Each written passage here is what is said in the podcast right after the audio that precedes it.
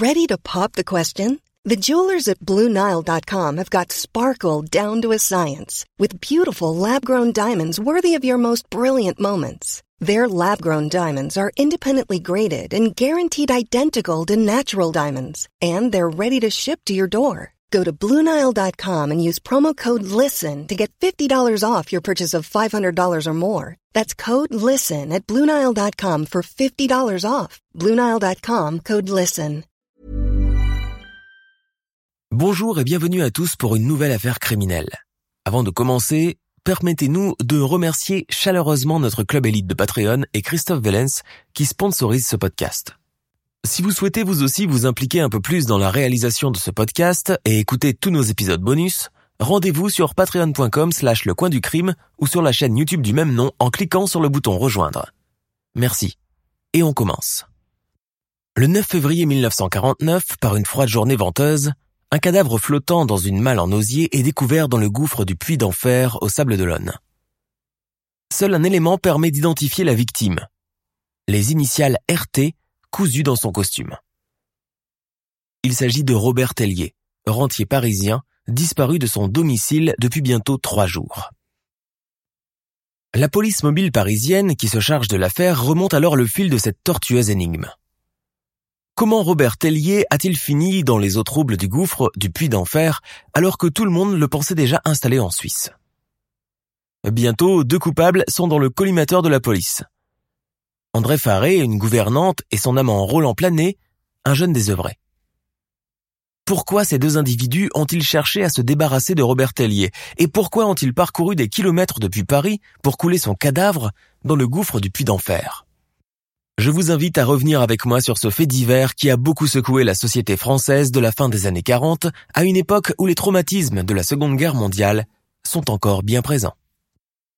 Doucement les enfants, faites attention là où vous mettez les pieds. Lucien Berge soupire. Les 14 jeunes garçons qu'il a à sa charge ne l'écoutent plus vraiment, malgré toutes les recommandations données il y a tout juste une demi-heure devant le portail du sanatorium. Il est vrai que certains d'entre eux voient la mer pour la toute première fois de leur vie, et c'est un spectacle grisant pour eux. Ce 9 février 1949, dans la campagne vendéenne, il souffle un vent glacial qui pénètre jusque dans les eaux et vous gèle sur place. Mais quand on est un garçon de 9, 10 ou 15 ans, ces choses-là n'ont pas grande importance. Lucien Berge le sait. Il a cédé encore une fois. Quelle idée de faire sortir tout le monde par une tempête pareille. Si quelqu'un tombe malade, ce sera encore de sa faute. À tout juste 27 ans, il a encore du mal à asseoir son autorité. Et puis, quand il y pense, depuis la fin de la guerre, les enfants ont eu rarement l'occasion de se divertir. Alors malgré l'hiver, malgré le vent qui rugit de partout, il n'a pas voulu annuler cette petite excursion. Cela fait un an qu'il travaille comme instructeur au sanatorium de Saint-Jean d'Orbestier au Sable d'Olonne, et il s'est rapidement attaché à ses élèves, pour la plupart des orphelins de guerre qu'il a rapidement pris sous son aile. Après une montée assez peu commode, le groupe se retrouve au bord d'une imposante falaise de granit. Le panorama qui s'offre à eux fait pousser aux garçons des oh et des sifflements admiratifs. Lucien Berge les met toutefois en garde. Nous approchons du puits d'enfer, surtout que personne ne court. Restez tous groupés à côté de moi. J'y vais en premier, vous me suivez avec prudence. C'est compris? Compris répondent quatorze voix en chœur. Allons-y. Le puits d'enfer en question porte bien son nom. En bas de la falaise, deux blocs de rochers forment comme un arc, et juste au fond se trouve un gouffre où l'eau rejetée par les vagues s'échoue, formant une espèce de bassin profond, sombre et grouillant d'écume. Dans la campagne vendéenne, les villageois l'appellent le trou, le gouffre du diable, la tanière. Et la légende raconte que si un objet ou une personne tombe dedans par mégarde, il ne refait plus jamais surface. Lucien Berge et ses élèves restent là, muets, scotchés par le spectacle qui s'offre à leurs yeux. Quand soudain, un des garçons se met à hurler. Monsieur, monsieur, regardez là-bas. Que se passe-t-il? Qu'as-tu à crier comme ça? Là, là, regardez, il y a quelque chose. Lucien Berge, mettant sa main en coupe-vent, commence à scruter les profondeurs. Seigneur Dieu, mais c'est une valise. Où ça, où ça? Je l'ai vu aussi. Ce n'est pas une valise, c'est un panier, idiot. On se calme. Si ça se trouve, c'est le trésor des pirates. Clignotant du regard à cause des gouttelettes de pluie, Lucien Berge essaye tant bien que mal de ne pas perdre l'objet des yeux. Dans cette eau agitée, il remarque que la malle en question est entr'ouverte. Puis il aperçoit quelque chose comme un bout d'étoffe sombre, grise ou noire. Un bras. Mais oui, c'est un bras qui dépasse du couvercle de la malle. Pierre Bouvier, le plus âgé du groupe, l'a vu aussi. Il le dit aux autres et c'est la panique générale. Au milieu de la tempête, les cris d'épouvante poussés par les garçons, mêlés à ceux de leurs professeurs, résonnent en forme d'écho. Lucien Berge tente de calmer ses petits protégés sans succès. Il faut aller prévenir les gendarmes, la police, le directeur du sanatorium. Rassemblant tout son monde, il décide de rebrousser chemin, direction Saint-Jean-d'Orbestier. On ne marche plus, on ne se promène plus. On court à présent et de toutes ses jambes. Certains des garçons sont pâles de terreur, ne demandant qu'à revenir au plus vite pour se réfugier au chaud dans le dortoir, loin de cette vision de cauchemar. La police mobile, les pompiers et les gendarmes sont instantanément mis au courant. Tous se rendent à l'endroit où le corps a été aperçu par le professeur et ses élèves. Les pompiers prennent toutes leurs précautions pour descendre avec des cordes repêcher la malle et le cadavre qui est dedans. C'est une grande malle en effet. Le cadavre est celui d'un homme d'une soixantaine d'années que l'on ne peut pas encore identifier. Il est chauve et son corps est gonflé par la pression de l'eau. Combien de temps est-il resté sous l'eau? Personne ne le sait encore. Seul indice relevé sur lui, les initiales RT à l'intérieur de la couture de son costume, avec les coordonnées d'une boutique de tailleur à Paris. Ceux-ci sont les seuls éléments dont disposent pour l'instant les enquêteurs. Le corps est envoyé pour être autopsié. À cette époque, la médecine légale au sens où on la connaît aujourd'hui n'est pas une discipline à part entière. Les autopsies sont effectuées par de simples médecins généralistes qui se rendent dans les morgues pour les faire. Le cadavre de l'homme retrouvé dans la malle passe donc sous le scalpel d'un de ses praticiens. Ce dernier ne tarde pas à relever des traces de nœuds coulants au niveau des poignets et des pieds, et de strangulation sur son cou. La victime a également reçu des coups violents au niveau du visage et a été blessé par endroits. L'homme est probablement mort étranglé. Des marques de lutte sont d'ailleurs encore présentes sur sa poitrine et ses avant-bras, signe qu'il s'est probablement battu contre son ou ses assaillants. Rapidement, la police découvre l'identité de la victime. Son nom est Robert Tellier, bourgeois parisien, âgé de 64 ans et vivant depuis plusieurs années dans son hôtel particulier situé au 64 rue Jouffroy, dans le très huppé 17e arrondissement. La police apprend qu'il était malade, qu'il souffrait de la goutte et se déplaçait ces derniers temps à l'aide d'une canne. Homme riche mais modéré dans ses goûts, c'était un rentier qui vivait bien sans jamais tomber dans les excès. Du reste, au moment de sa mort, on le sait sans héritier direct puisqu'il n'a jamais eu d'enfant. Pendant ce temps, au Sable d'Olonne, la scène du crime autour du puits d'enfer a été encerclée par les gendarmes et ordre est donné à la population de ne pas y pénétrer. Les villageois sont tous interrogés pour savoir si quelqu'un a vu ou entendu quelque chose de suspect ces derniers jours. Parmi eux, un homme a des révélations à faire. Ce témoin s'appelle Désiré Gautreau, mais tout le monde le connaît sous le surnom de la guenille. Âgé d'une cinquantaine d'années, il vivote modestement de petits travaux de bricolage, de soudage, de peinture, sans jamais demander son reste. Interrogé par les policiers lors du réquisitoire, Désiré Gautreau raconte qu'il y a un ou deux jours, il a aperçu pendant la nuit les phares d'une voiture qui s'est arrêtée devant la crevasse du puits d'enfer. Il se souvient que le véhicule s'est arrêté pendant un long moment, largement suffisant pour pouvoir porter et jeter un corps du haut de la falaise. Du côté des enquêteurs, la question qui se pose est comment et pourquoi Robert Tellier a-t-il été acheminé jusqu'ici alors qu'il habitait Paris et ne se déplaçait que pour des raisons certaines et exceptionnelles. Robert Tellier a-t-il succombé à sa strangulation ou est-il mort noyé, prisonnier de la malle, pris par le violent courant de cette enclave terrifiante? Rapidement, l'affaire fait beaucoup de bruit. Nous sommes au sortir de la guerre de 1945. Les distractions sont rares le quotidien encore incertain, alors les faits divers et autres affaires criminelles constituent une sorte d'événement capable d'occuper la population, relayé en cela par les journaux sous forme de feuilletons hebdomadaires, largement débattus à leur tour dans les bistrots, les cafés et autour de la table du dîner. Mais nous allons laisser là l'enquête à ce moment de notre récit et faisons plutôt un petit retour en arrière un an plus tôt avant ce drame, afin de mieux cerner les événements qui l'ont précédé. Cela fait maintenant trois ans que le conflit a cessé entre la France et l'Allemagne de Hitler. Depuis l'instauration du régime de Vichy, en cette année 1948, la ville de Paris revient peu à peu à un rythme de vie normal.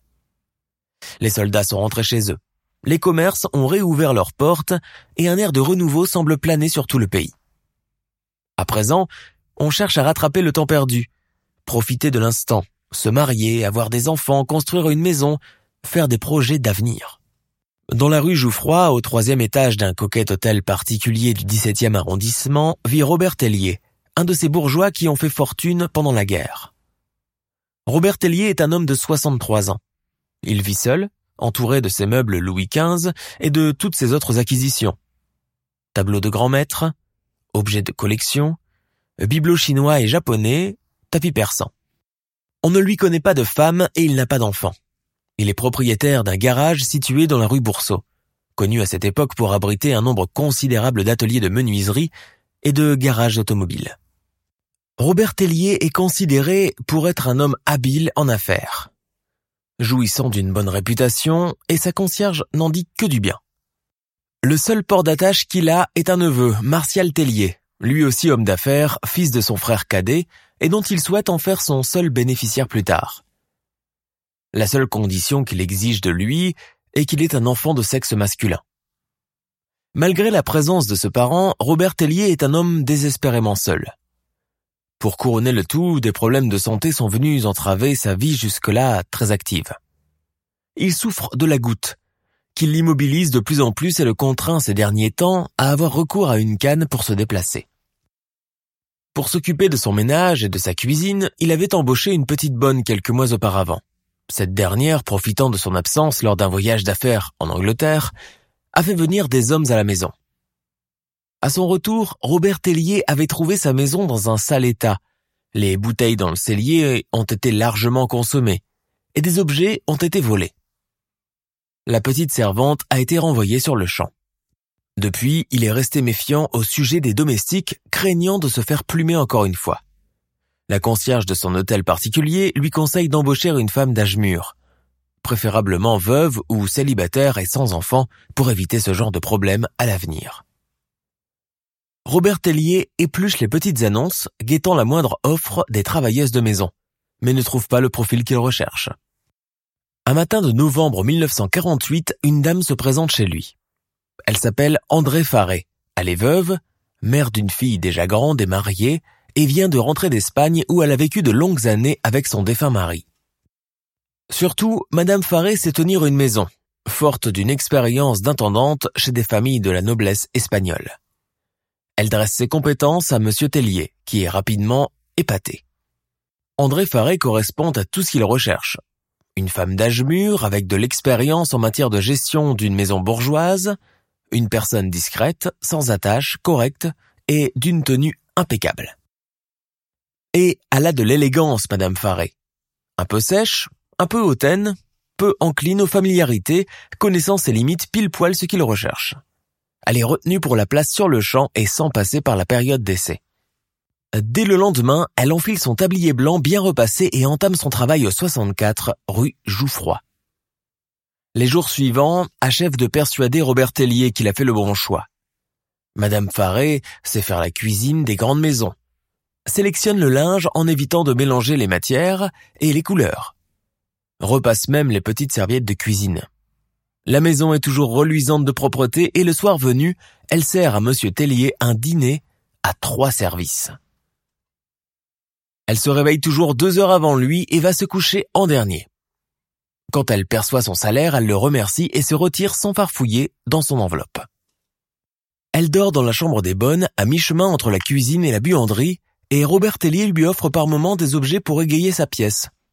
Des coussins, un tapis, des bibelots en porcelaine, une petite commode, une boîte à musique. À Noël, en plus de son salaire, il lui donne une prime et lui fait cadeau d'une bouteille de parfum. Monsieur Tellier, vous êtes bien bon, mais vous n'auriez pas dû. Allons, ma brave André, il l'appelle toujours ainsi. Ceci n'est rien à côté de tout ce que vous faites pour moi. Joyeux Noël. Entre le patron et sa gouvernante, une solide amitié s'installe. Une amitié presque fraternelle, sans quiproquo, sans l'ombre d'une attirance sentimentale.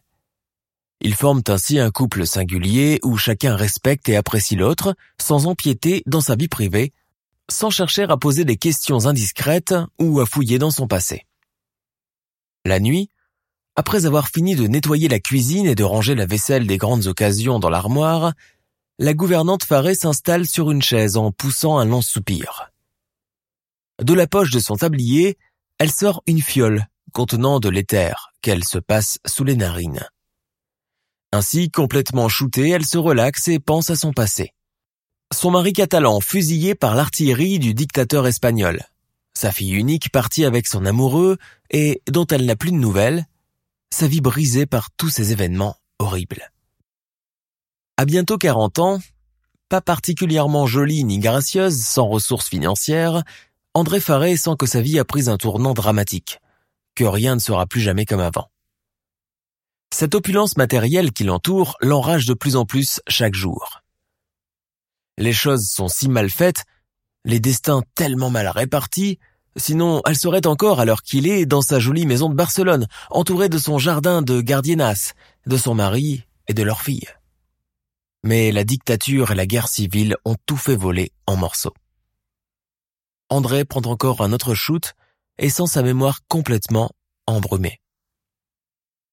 Son addiction à l'éther a commencé en Espagne, initiée à cela par une amie proche. Depuis, elle n'a pas pu arrêter. En Espagne, cette substance était d'usage libre. Mais depuis son retour en France, elle doit avoir recours à des ordonnances pour pouvoir se la procurer. Elle s'invente alors plusieurs pathologies.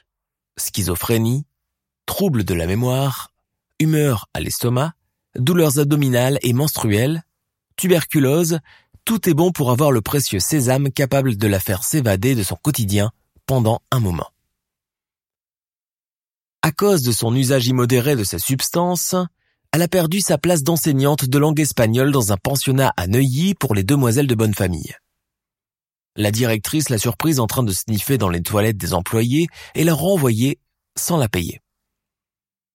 Depuis, elle a bourlingué un peu partout, sans argent, travaillant un moment comme serveuse dans un café miteux à Rouen, comme caissière de magasin de chapeaux au Havre, avant d'aller s'installer chez une vieille amie de sa mère à Cholet, celle-ci même qui lui a trouvé sa place de gouvernante chez Robert Tellier.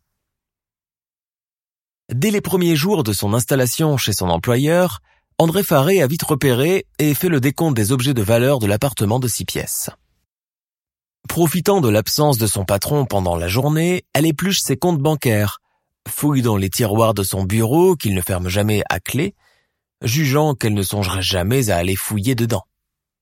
Elle constate qu'il y a des centaines de milliers de francs dans les relevés de compte bancaires de son patron. Toutes ces possessions, rien que pour un homme esselé et sans famille, c'est énorme. Dès le début, cette richesse la subjugue, l'obsède. L'usage immodéré de la drogue n'arrange rien. Si elle se sent en paix pendant un laps de temps, Dès le réveil le lendemain matin, ses démons recommencent à la poursuivre. Dans sa tête, le mot argent revient toujours en première position. Elle ne peut pas continuer ainsi. Il lui faut trouver une solution. D'ailleurs, elle trouve toujours des solutions. Son rêve? Devenir riche et partir loin d'ici. Peut-être se retirer dans un petit château, se prendre un amant et tirer un trait sur tous ses malheurs. La seule idée de passer le restant de ses jours à récurer des casseroles, faire des lessives et servir ce vieil impotent de Robert Tellier la révulse. Une nuit, alors que le sommeil la boude, André Faré échafaude un plan dans sa tête dont elle est très satisfaite. Elle a pour projet de s'approprier l'argent de son patron et elle ne compte pas faire marche arrière. Robert Planet, installé à une table de bistrot, est en train de lire le journal L'Aurore en attendant que sa commande arrive. En face de lui, deux jeunes femmes lui font de l'œil en ricanant. Robert Planet leur sourit à son tour, lève son verre dans leur direction, demande au garçon de leur servir quelque chose et mettre le tout sur sa fiche de crédit. Faudrait penser à essuyer l'ardoise du mois dernier d'abord, dit un peu Robert. Allez, ça va, je finis toujours par te payer, non? Mon œil, oui, tu vas me payer. Contente d'avoir des consommations gratuites, les deux jeunes femmes envoient un baiser à Robert Planet, qui, tout fier, se cale un peu plus sur sa chaise en déployant le journal. Il le sait, il ne laisse jamais une femme indifférente. C'est un beau jeune homme de 27 ans, grand, mince, brun, toujours sur son 31. Un peu crooner, un peu blagueur, un peu dragueur, sans un sous en poche, le prototype du parfait parigo de ces années-là. Pour crâner, il lui arrive de se faire rappeler Roland Valtier, patronyme qu'il s'est attribué lui-même pour se donner plus d'importance. Célibataire, sans travail fixe, sans ressources, il vit encore au crochet de son père qui occupe le poste de comptable. Ses parents l'ont beaucoup gâté pendant son enfance et continuent de le faire, même maintenant qu'il est en âge de se trouver sa propre situation. Mais Robert Planet ne veut pas passer sa vie à moisir sur une chaise de bureau, à rédiger et tamponner des documents administratifs dans quelques miteuses administrations comme l'a fait son père. Cette vie petite bourgeoise réglementée le révulse. Ces soirées, il les passe à fréquenter les cabarets jusqu'au petit matin. Pendant un moment, il est rentré dans une affaire de trafic de cigarettes américaines, délit pour lequel il a passé un mois en prison avant d'être libéré grâce à une caution versée par son malheureux père. Une chose est sûre, Robert Planet n'a aucun scrupule, aucun sens moral. Pour lui, tous les moyens sont bons pour arriver à ses fins, quitte à voler, mentir, et bien plus encore. Comptant sur son physique avantageux, il guette la divorcée ou la veuve riche et solitaire pour lui mettre le grappin dessus.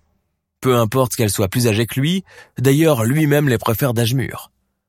Elles sont plus expérimentées en matière sexuelle et généralement sans pudeur. Et ça, il aime beaucoup. Sa petite amie du moment vient d'ailleurs de le lâcher, car elle en avait marre de toujours payer pour tous les deux quand ils allaient au restaurant ou au cinéma. Robert Planet l'a laissé partir sans remords, persuadé qu'une autre ne tarderait pas à prendre sa place. Alors qu'il parcourt des yeux son journal, une petite annonce très discrète attire instantanément son regard. Cherche homme pouvant s'acquitter d'une mission même dangereuse. Rémunération intéressante à l'appui. Hmm, ça a l'air intéressant cette affaire. Les missions dangereuses, ça le connaît. Il envoie une réponse affirmative à l'annonceur et rendez-vous lui est donné dans un hôtel de la rue Gaumont les jours suivants. Robert Planet arrive sur son 31, monte dans la chambre qu'on lui a indiqué et se retrouve nez à nez avec une espèce de ménagère petite, brune, tout habillée en noir. André Faré. Lors de cette première entrevue, la gouvernante jauge d'un œil méprisant ce bellâtre si sûr de lui et de sa beauté. Il essaye de la dérider, mais elle ne coopère pas, reste froide et impénétrable. Il est clair que nous ne sommes pas du même monde, jeune homme, donc je vous prie de faire l'impasse sur les familiarités. Voici pourquoi je vous ai fait appeler jusqu'ici. André Faré veut d'abord le tester, savoir s'il sera capable de s'acquitter de la mission dont elle veut le charger. Lors du deuxième rendez-vous, elle prend le pouvoir sur lui. Robert Planet, fidèle à son habitude, essaye de la prendre dans ses bras et l'embrasser, mais elle lui fiche une paire de claques avant de rentrer dans le vif du sujet. Elle lui explique que son patron est riche, qu'il est mauvais et ignoble avec elle. Elle le dépeint comme un ancien collabo ayant fait fortune grâce à de hauts gradés nazis qui étaient ses amis. Un vulgaire collabo, un vendeur de la France. Elle a besoin de son aide pour mettre la main sur sa considérable fortune estimée à plusieurs centaines de milliers de francs. Robert Planet ouvre de grands yeux. Marché conclu, ça promet d'être une aventure excitante. Lors du troisième rendez-vous, la gouvernante accepte d'avoir un rapport sexuel avec son futur complice, histoire de bien l'accrocher. Ce n'est qu'au terme de cette troisième et fatidique rencontre qu'elle lui révèle ses véritables projets. Tuer son patron et se débarrasser de son corps. Robert Planet, déjà sous le joug de cette menthe religieuse sans scrupules, accepte le compromis. Alors tout est bon maintenant, il va falloir passer à l'action. Le projet criminel est construit dans sa logique à elle. Il leur faut d'abord trouver une voiture, et c'est lui qui la conduira. Mais il se trouve que Planet n'a pas le permis. Qu'à elle trouvera un chauffeur, même si cela va coûter plus cher. On lui indique alors un jeune cheminot, Charles Jules André, André Faré le rencontre, dit qu'elle a besoin de lui en sa qualité de chauffeur. Elle promet de lui verser 200 000 francs, somme avec laquelle il devra trouver un véhicule. Le reste sera pour lui. Charles Jules André repère une Matford d'occasion de 1939, mais toujours en très bon état. Seul petit problème, c'est un vrai gouffre à essence.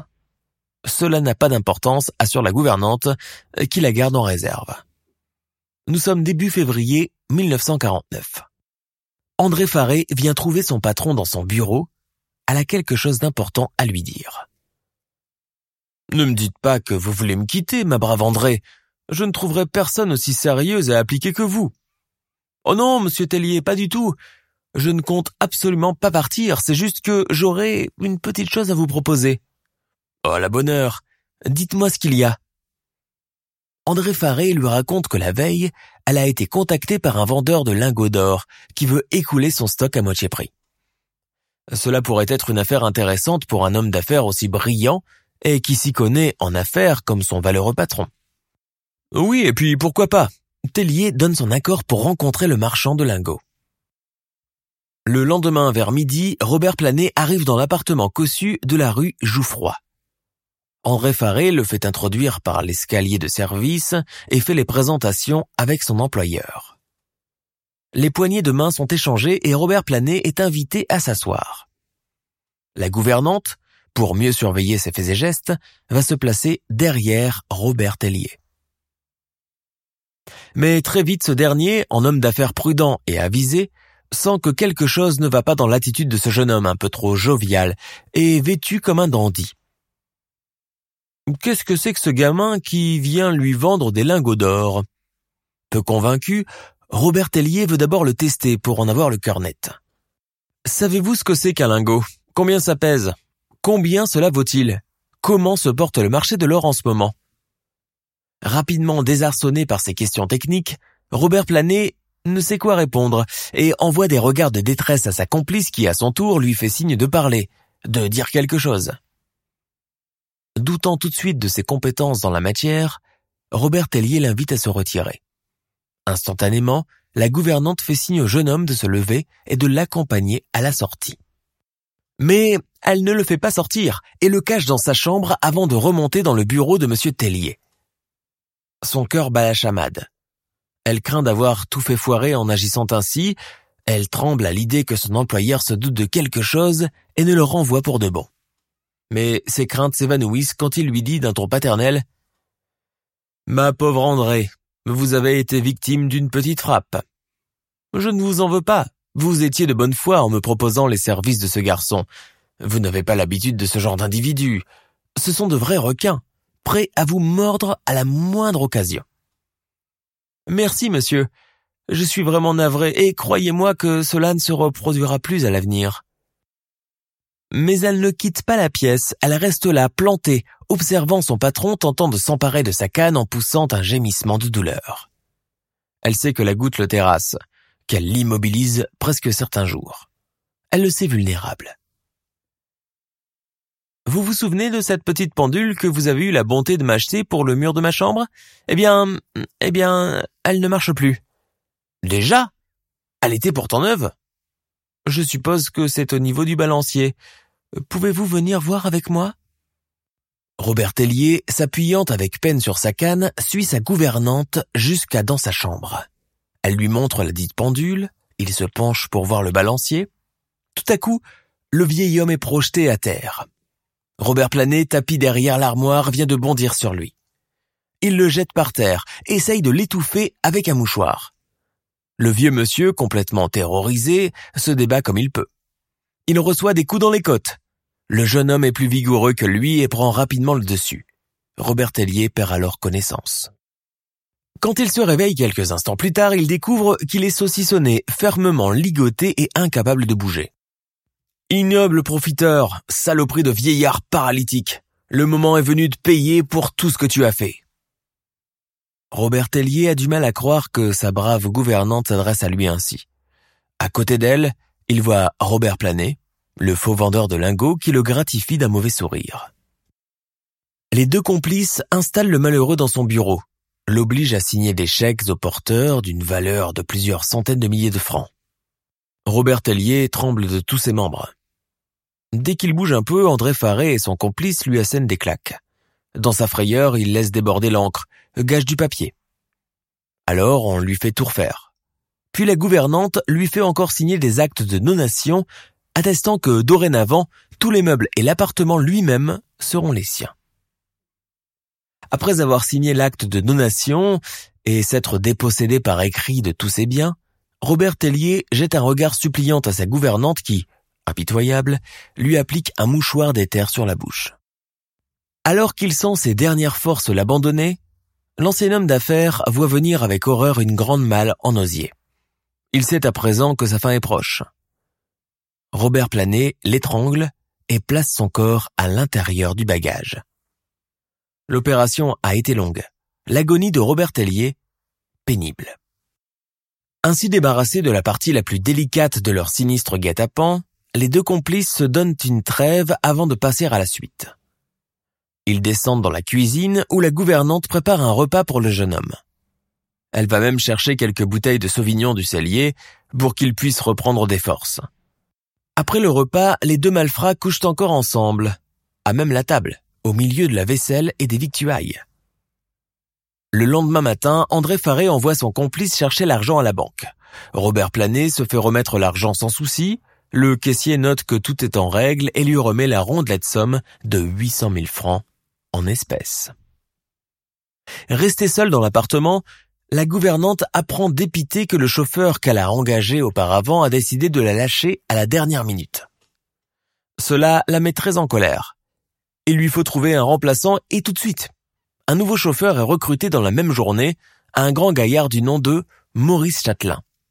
Maintenant, il faut faire vite. André Faré congédie Robert Planet après lui avoir donné sa récompense, 150 000 francs, de quoi lui permettre de faire la noce pendant un long moment. Elle lui ordonne de ne plus jamais rôder dans le secteur. Maurice Châtelain, le nouveau chauffeur, se présente tôt dans la matinée du dimanche 6 février 1949 au 64 rue.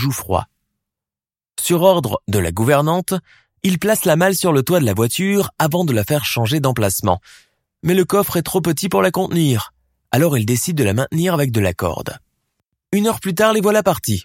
André Faré, majestueusement assise sur le siège arrière, maintient fortement contre sa poitrine son sac contenant l'intégralité de son magot et les documents de la donation.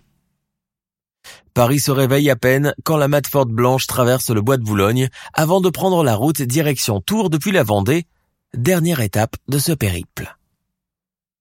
En début de soirée, les deux passagers arrivent enfin au Sable d'Olonne. Maurice Châtelain, sur ordre de la gouvernante, décharge la malle qu'ils transportent tous les deux jusqu'à une falaise. La pente est raide. En bas, la mer gronde. Il fait un temps glacial et autour, tout est sombre. Le chauffeur a quelques appréhensions, mais André Faré semble sûr de ce qu'elle fait. Au fait, ma petite dame, vous ne m'avez pas dit ce qu'il y avait dans la malle? Des armes de mon patron, des trophées de guerre dont il veut à tout prix se débarrasser. C'est bientôt fini l'interrogatoire? Là, aidez-moi un peu à tirer la malle jusqu'au bord au lieu de jacasser. Mais Maurice Châtelain n'est qu'à moitié convaincu par cette réponse. La nervosité de la gouvernante l'alerte. Il sent que l'affaire est bien plus épineuse qu'elle n'y paraît. Après un dernier élan, ils réussissent à balancer la malle contenant le cadavre de Robert Tellier dans les eaux du puits d'enfer. Le lendemain, le chauffeur et la gouvernante font le trajet retour à Paris, ce qui prend presque une journée. Dès son arrivée, André Faré décide de ne pas retourner dans l'appartement et fonce plutôt chez un commissaire-priseur de la salle des ventes pour liquider le mobilier. Pour dormir, elle réserve une chambre dans un hôtel rue Gaumont. Elle donne à Maurice Châtelain dix mille francs et le congédie pour de bon avec ordre de ne plus reprendre contact avec elle. Content de sa récompense, l'homme a quand même des doutes. Cette histoire d'armes est tout de même très bizarre. Et puis, tant pis pour cette bonne femme. L'important, c'est qu'elle ait tenu sa parole en lui payant la somme qu'elle lui a fixée. Nous sommes le mardi 7 février 1949 et Martial Tellier tente désespérément de joindre son oncle. Il a une très bonne nouvelle à lui annoncer. Sa femme vient de mettre au monde un fils, l'héritier de la famille, et le sien par la même occasion. Les nombreuses tentatives du neveu sont vaines. Son oncle ne répond pas à ses appels. Il trouve la chose vraiment étrange. D'habitude, son oncle Robert répond toujours au téléphone. Sa goutte l'empêchant de trop bouger, il sait d'emblée qu'il est la majeure partie du temps assis derrière son bureau, le combiné toujours à portée de main. Inquiet, Martial Tellier court jusqu'à la rue Jouffroy afin de vérifier que tout va bien. Il frappe à la porte de l'appartement, mais personne ne vient lui ouvrir. Paniqué, il descend demander la concierge. Mais monsieur Tellier n'est plus là. Cela fait bientôt trois jours qu'il est parti en Suisse avec madame Faré, sa gouvernante. Oh mais, il ne vous l'a pas dit? Martial Tellier ouvre de grands yeux. La Suisse? Cela ne correspond pas au projet de son oncle. Il ne lui a jamais parlé de partir en Suisse ces derniers jours. Il sent qu'il y a autre chose. Connaissant son oncle, il sait qu'il n'est pas du genre à faire des déplacements improvisés à l'étranger à la dernière minute. Accompagné de la concierge, Martial Tellier se rend au commissariat de Monceau pour signaler la disparition. Les policiers entendent sa requête, vont chercher un serrurier, envoient une patrouille mobile à la rue Jouffroy. À l'intérieur de l'appartement règne un grand désordre. Martial Tellier fait le tour en appelant son oncle Robert sans avoir de réponse. Les policiers relèvent au passage des traces de sang à côté du bureau du disparu. Dans la chambre de sa gouvernante, ils retrouvent des traces de lutte, des chaises retournées et encore du sang. De retour au commissariat de Manceau, la concierge raconte que le dimanche à 6h30 du matin, alors qu'elle sortait les poubelles, elle avait remarqué une grosse voiture Matford blanche garée devant le portail de l'appartement. Elle a vu un grand gaillard très costaud en sortir. Elle a aidé Madame Faré, la gouvernante, à charger une grosse malle en osier dans le coffre. Forte de ce témoignage, la police publie un avis de disparition inquiétante dans le Parisien et envoie le dossier aux hautes instances. À partir de ce moment, les choses vont rapidement s'accélérer et s'emboîter. Au bout de deux jours de recherche, ils sont contactés par la gendarmerie des Sables d'Olonne.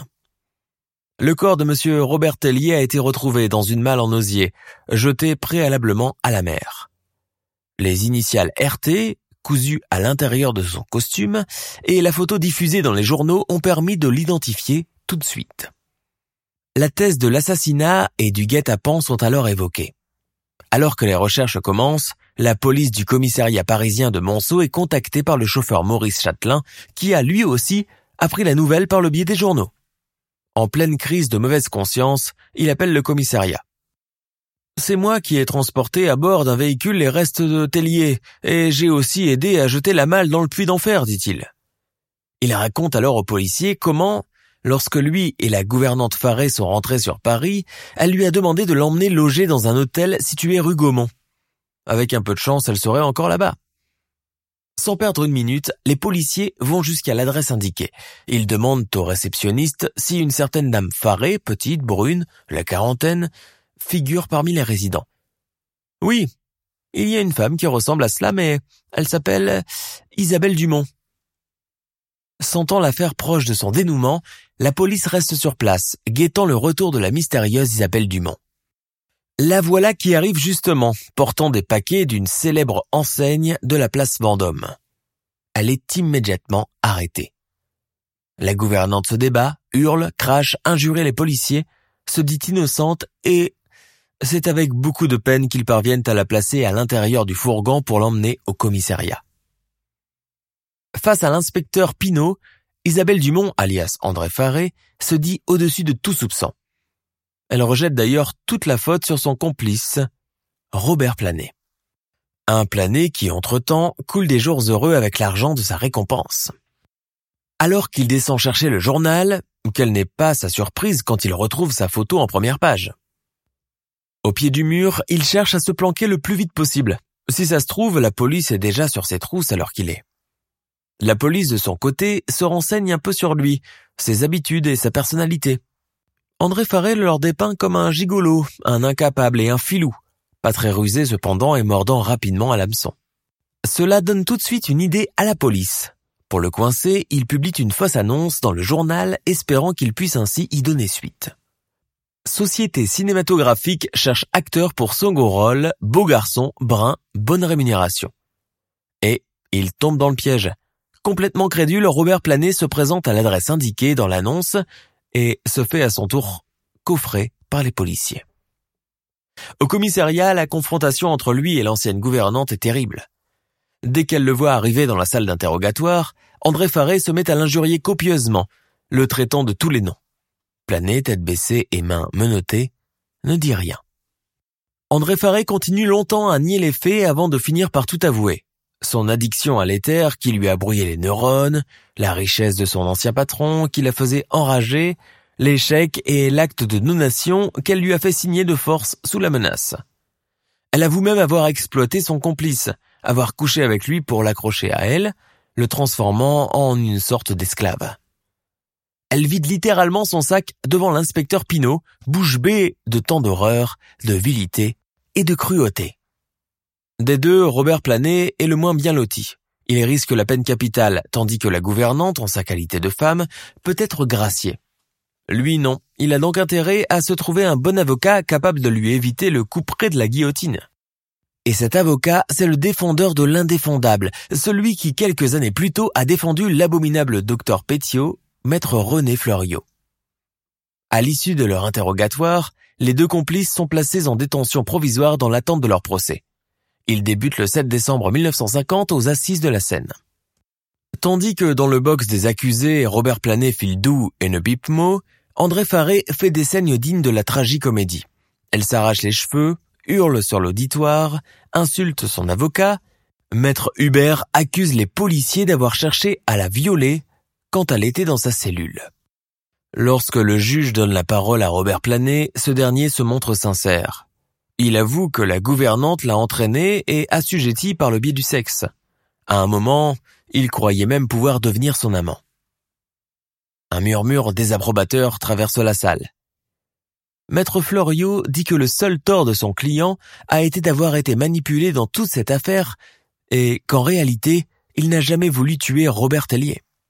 Le chauffeur Maurice Châtelain aussi est là, mais il témoigne en liberté. Par la suite, il ne fera l'objet d'aucune poursuite, bien qu'il ait aidé André Faré à jeter le corps dans le puits d'enfer. Bien avant les délibérations, la mort semble déjà planer dans la salle d'audience. Avant de laisser le jury se retirer pour délibérer, l'avocat général requiert deux peines capitales pour les deux accusés. Les délibérations ne durent qu'une trentaine de minutes à l'issue desquelles est rendu le verdict suivant. André Faré est condamné à mort tandis que Robert Planet réussit à sauver sa tête en écopant de 20 ans de travaux forcés dans les Antilles. Fidèle à son habitude hautaine, André Faré accueille son verdict avec mépris. En 1950, l'ancienne gouvernante bénéficie de la grâce présidentielle et voit sa peine reconvertie en réclusion criminelle à perpétuité. Elle meurt d'un cancer en 1970 à l'âge de 61 ans. Emprisonné dans un camp de travail en Martinique, Robert Planet a fait encore parler de lui pendant quelque temps avant de disparaître tout à fait. Certains disent qu'il a été assassiné par un co-détenu, d'autres racontent qu'il a été emporté par une maladie tropicale, d'autres encore qu'il s'est enfui en Amérique du Sud.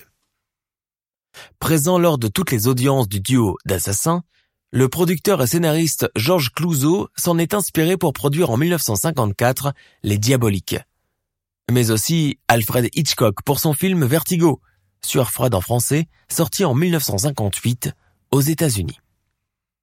Crime abominable, commandité par des criminels amateurs avides d'argent facile, l'histoire de la malle sanglante du puits d'enfer est restée longtemps dans les annales judiciaires françaises et a marqué à long terme la région vendéenne pour y avoir servi de toile de fond.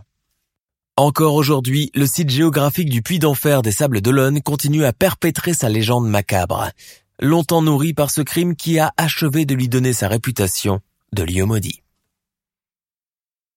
Criminels amateurs.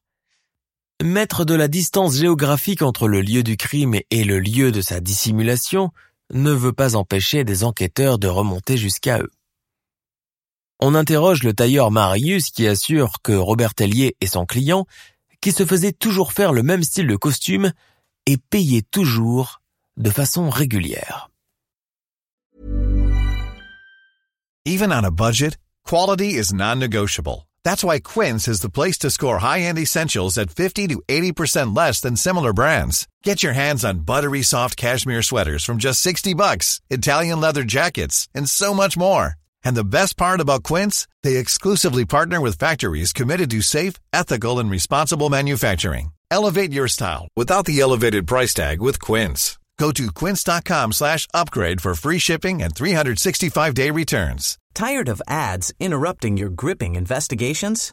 Good news. Ad-free listening is available on Amazon Music for all the music plus top podcasts included with your Prime membership. Ads shouldn't be the scariest thing about true crime. Start listening by downloading the Amazon Music app for free or go to amazon.com slash true crime ad free. That's amazon.com slash true crime ad free to catch up on the latest episodes without the ads.